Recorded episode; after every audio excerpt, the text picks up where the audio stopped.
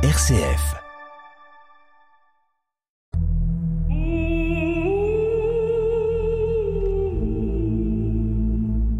Des paroles et des pierres.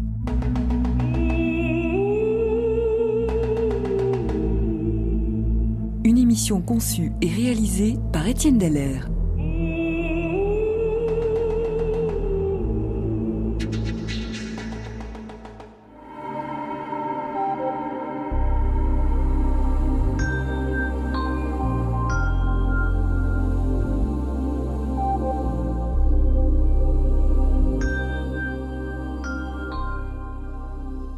Le désert du Negev et son prolongement vers le nord-est, le désert de Judée, occupent une grande partie de la superficie de l'État d'Israël. Étendues infinies de pierres écrasées de soleil, ils laissent aux visiteurs une impression de désolation et de mort, malgré la beauté sauvage de certains sites étonnants. La chaleur en été y est torride dépassant souvent 40 degrés. Parfois, un vent violent se lève, déplaçant des nuages de poussière qui cinglent les visages et pénètrent partout. Les pluies de l'hiver, qui pourraient être bienfaisantes, ne font que ruisseler sur un sol devenu aussi imperméable que le ciment ou le bitume. En quelques heures, elles gonflent les wadis coupant les quelques routes sillonnant la contrée. Pourtant, ces lieux hostiles au déploiement de la vie humaine ont été le théâtre d'événements exceptionnels, le berceau de grands courants culturels et spirituels dont les ramifications ont constitué les fondements de la civilisation occidentale. Au fil des siècles, des voix se sont élevées du fond des canyons ou au sommet des arêtes rocheuses. En hébreu, désert se dit midbar, un mot qui provient de la racine d'avar, qui signifie la parole. Ce désert a décidément quelque chose à nous dire.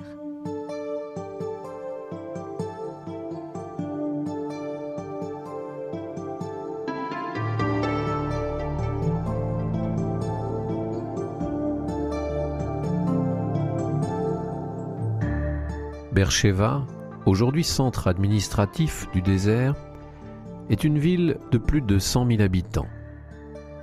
Située à 90 km au sud de Jérusalem, Beersheba a longtemps marqué la limite sud du royaume d'Israël, exprimée dans l'expression souvent employée dans la Bible de Dan à Beersheba.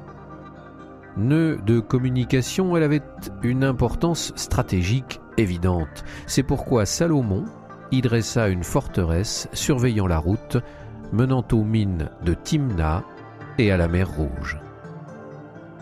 Malgré l'aridité des paysages qui l'entourent, Bercheva étonne aujourd'hui par sa vitalité. La nature y est souriante. Elle nous rappelle que nous ne sommes encore qu'à la porte du désert. En 1951, les fouilles archéologiques effectuées par Jean Perrault mirent à jour au sud-ouest de la ville actuelle des habitations d'époque calcolithique remontant à près de 4000 ans avant notre ère. Depuis lors, de merveilleuses découvertes n'ont cessé de nous révéler ce que les spécialistes dénomment la culture Gassoul-Bercheva. Les plus anciennes demeures retrouvées sont constituées par des grottes souterraines creusées dans les alluvions des wadis et reliées entre elles par des tunnels. Dans ces dédales obscurs, une salle commune a été découverte, longue et étroite, elle pouvait contenir une cinquantaine de personnes. Ces habitations tanières permettaient de se mettre à l'abri de la trop grande chaleur du jour, du froid de la nuit, et des bêtes sauvages, sans doute aussi des vents de sable. Leurs habitants, des nomades, en voie de sédentarisation venus de la région du Jourdain, s'installèrent près des points d'eau, et notamment en bordure d'un oued important, donnant naissance à une véritable agglomération. Plus tard, ces grottes précaires firent place à des constructions de briques, bâties à l'air libre, recouvertes de terre battue et soutenues par des poutres. Pour constituer une bonne isolation thermique, l'épaisseur des murs pouvait atteindre un mètre. Formant des ensembles très compacts, les pièces s'ouvraient sur une cour intérieure protégée par un mur d'enceinte.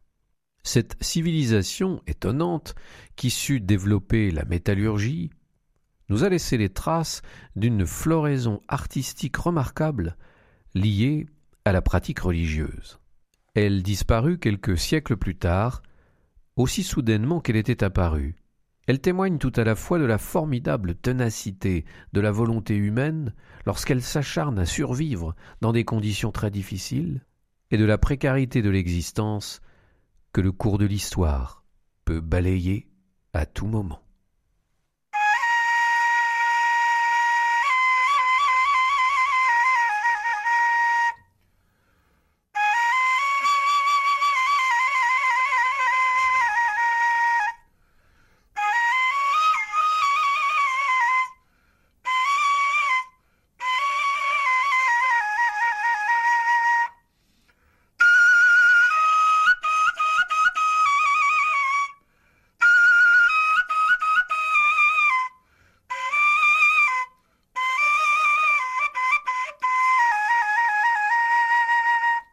Le nom de Bercheva signifie puits des sept, ou encore puits du serment.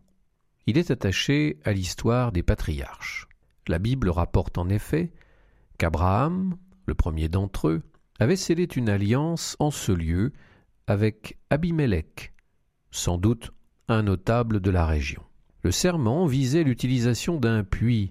Une fois l'accord passé, le patriarche offrit en remerciement sept brebis de son troupeau. Abraham et ses descendants, son fils Isaac, puis son petit-fils Jacob, sillonnèrent souvent la région de Beersheba avec leurs tribus et leurs troupeaux. Sans doute revenaient-ils régulièrement en cette ville pour acheter et vendre, parfois pour se mettre à l'abri d'une bande de pillards.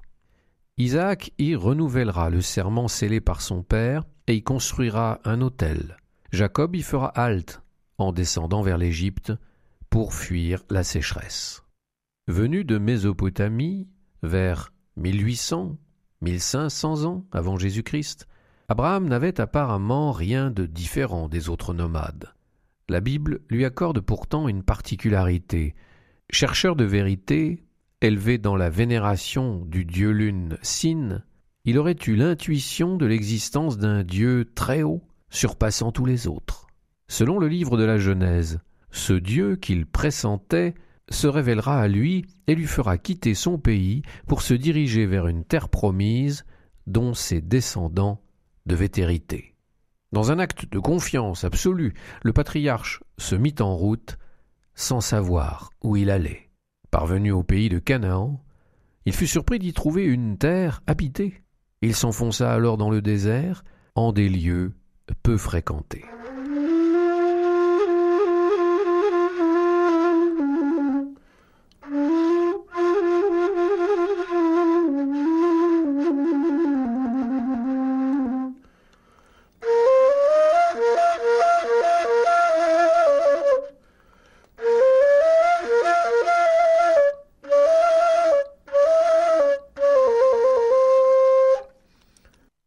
L'histoire des patriarches et de leur errance dans le désert est le signe de cette recherche insatiable, même extrêmement tâtonnante, de l'homme en quête du sens de sa vie et de l'histoire humaine. Mais elle est aussi très significative d'un choix déterminé à préférer une vie rude mais saine à une vie facile mais décadente. L'histoire de Lot, le neveu d'Abraham, le souligne. Préférant la ville et ses fastes au caillou du Negev, Lot épousera le destin tragique des villes de Sodome et Gomorre qui seront rayées de la carte après avoir subi la tourmente d'un conflit guerrier. Abraham, avec ses troupeaux errant à la recherche du moindre brin d'herbe, sera par contre considéré par ses contemporains comme un prince de Dieu au milieu d'eux, selon les paroles rapportées dans le livre de la Genèse et prononcées par les fils de Heth à Hébron. Avec les patriarches, Le désert n'apparaît plus comme un lieu hostile et destructeur, mais devient un lieu de parole, de rencontre, de lumière sur le chemin obscur. Paradoxalement, la ville, à cette époque de forte poussée urbaniste, apparaît comme un milieu où l'homme se détruit lui-même, oubliant sa pauvreté et sa vulnérabilité. Les récits bibliques de la tour de Babel ou de l'engloutissement de Sodome semblent aller dans ce sens. Sans cesse en route, sans aucune assurance du lendemain, les patriarches nous rappellent que la vie humaine est un chemin, un chemin dépouillé et aride, mais un chemin. L'homme se saisit lui-même comme un être en marche, en quête perpétuelle.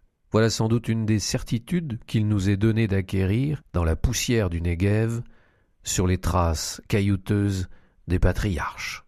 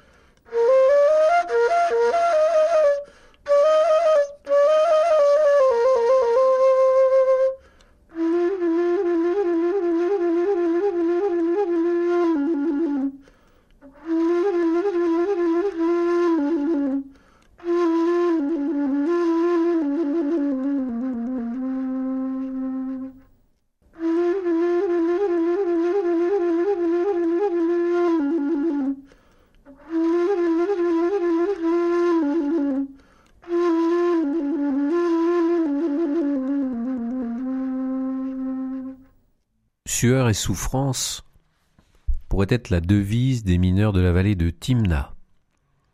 Située en bordure de la Harava, sur le flanc sud-est du Negev, la vallée de Timna révèle la présence de mines de cuivre couvrant une superficie de trois kilomètres carrés et comportant plus de dix mille puits d'extraction, aujourd'hui bouchés.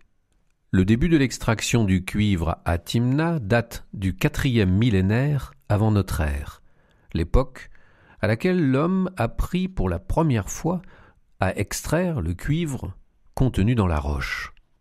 Ici même, le désert fut le théâtre d'une révolution industrielle qui allait bouleverser la vie de l'homme à la surface de la terre.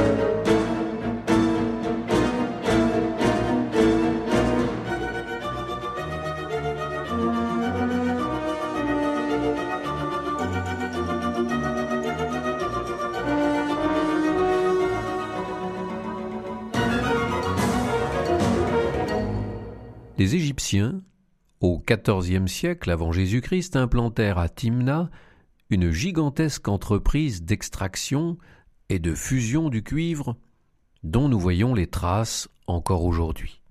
Des dessins rupestres dans les grottes montrent des groupes de chariots tirés par des bouquetins, d'autres par des bœufs. Les soldats égyptiens sont également très souvent représentés, armés de haches et de boucliers, ce qui laisse deviner le contexte dans lequel les mineurs travaillaient.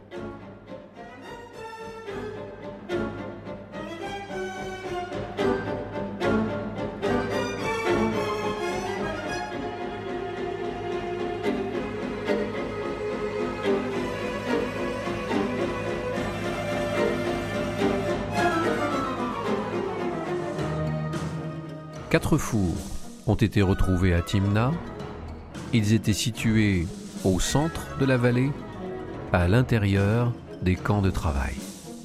L'un d'eux, appelé aujourd'hui le camp du champignon, s'étendait sur plus de 15 000 mètres carrés.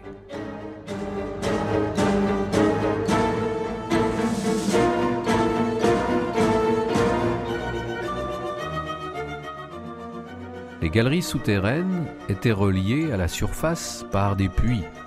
Le plus profond à Timna mesure 37 mètres. Il n'est pas difficile d'imaginer la vie des ouvriers de Timna qui devaient succomber bien vite à ce travail éreintant, pratiqué dans une chaleur étouffante et sous la vigilance sévère des maîtres égyptiens. La plupart d'entre eux étaient des Kénites ou des Madianites en provenance de l'Arabie septentrionale.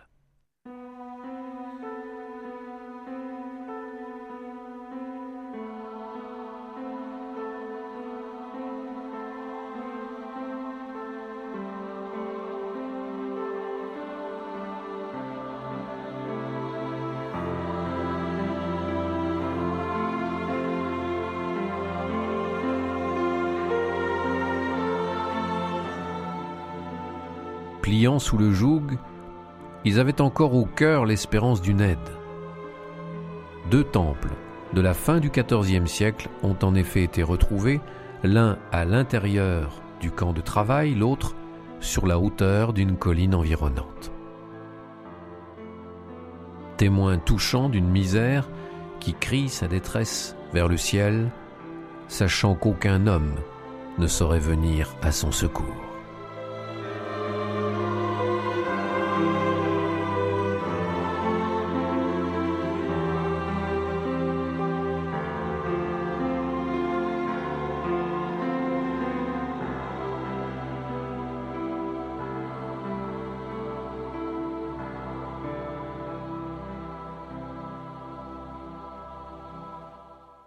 Pendant que les ouvriers de Timna paient de leur vie les rigueurs de la révolution métallurgique, un peuple erre dans le désert à la recherche du chemin qui le conduira dans un pays où coule le lait et le miel. Réfugiés en Égypte pour fuir la sécheresse extrême et la famine, les descendants des patriarches, après y avoir joui d'un statut favorable, sont devenus les esclaves de Pharaon. À cette époque, le souverain égyptien avait entrepris d'énormes chantiers pour mieux protéger les frontières de son royaume. La Bible rapporte que Moïse, un enfant hébreu, sauvé miraculeusement des eaux du Nil, élevé à la cour royale, se révolta contre la condition des siens qui pliaient sous le fouet des chefs de chantier. Dans sa colère, il tua un Égyptien et dut s'enfuir pour échapper à la police de Pharaon. Il trouva refuge au désert. Une toute autre vie l'y attendait. Il y coulait une existence paisible, ayant trouvé femme et prenant en charge l'élevage de son beau-père. Jusqu'au jour où, à travers une rencontre mystérieuse, il prit la décision de revenir en Égypte pour libérer les siens. Après beaucoup d'épreuves, le peuple hébreu, suivant le prince déchu, se mit en route vers la terre de ses pères. Elle n'était guère éloignée de l'Égypte, à quelques semaines de marche, tout au plus. Mais le désert retint les Hébreux dans ses plis quarante ans durant. Dure expérience de la liberté, dure expérience de la liberté pour un peuple qui rêvait d'une vie plus facile, et qui regrette bien vite les pots de viande et les oignons de l'esclavage. Dure expérience de la liberté pour un peuple qui prend conscience que le véritable esclavage n'est pas celui des fouets, des chefs de corvée, mais bien du mal qui se tapit en son cœur et le pousse à la violence et à la haine. Dure expérience de la liberté pour un peuple démuni contraint d'affronter des tribus armées et organisées pour échapper à l'extermination. Au fil des années, le désert s'affirme comme une véritable école, celle de la vérité, où tout est mis en clarté, celle du dénuement extrême face à l'adversité, celle de l'abandon confiant à chaque instant, seule issue de survie. Même si nous ne sommes pas en mesure aujourd'hui de retracer avec précision le véritable parcours suivi par Moïse et les siens, à chaque détour du Négev, nous pouvons évoquer un épisode de cet exode. Ainsi, dans la gorge d'Ein Avdat, située dans la région du désert de Sin, étonné de nous trouver face à une cascade d'eau fraîche qui jaillit presque miraculeusement dans un site aussi désolé. Comment ne pas faire mémoire du rocher fendu par Moïse, et d'où jaillit une source salutaire pour tout un peuple assoiffé?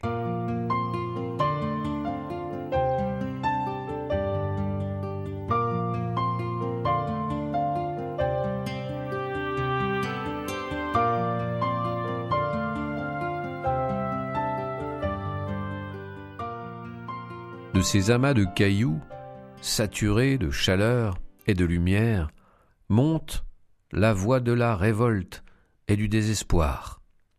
Vous nous avez menés dans ce désert pour faire mourir de faim tout un peuple. La voix aussi de la jalousie. Est-ce seulement par Moïse que Dieu parle N'est-ce pas aussi par nous? La voix du doute. Ne vaut-il pas mieux pour nous retourner en Égypte? Mais encore la voie de la confiance. Le pays que nous avons parcouru est un pays très bon, excellent même.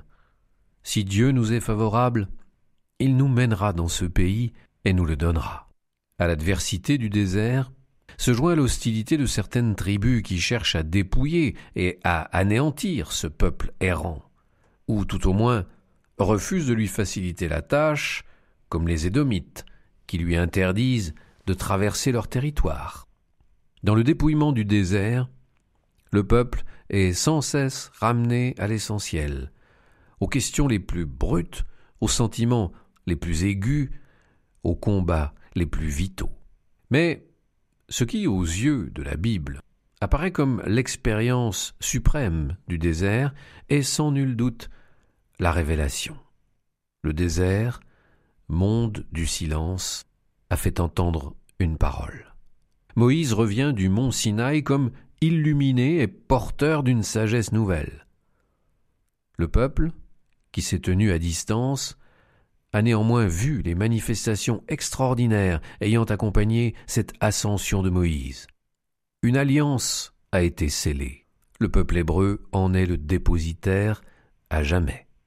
Jusque-là, il percevait qu'une distance insondable le séparait de Dieu. Surpris, il assiste à l'abolition de cette distance et semble expérimenter une proximité impensable, permise et acceptée grâce à la lente et douloureuse préparation au désert. Lieu de rencontre avec soi-même, le désert ouvrerait-il le cœur aux dimensions de l'infini?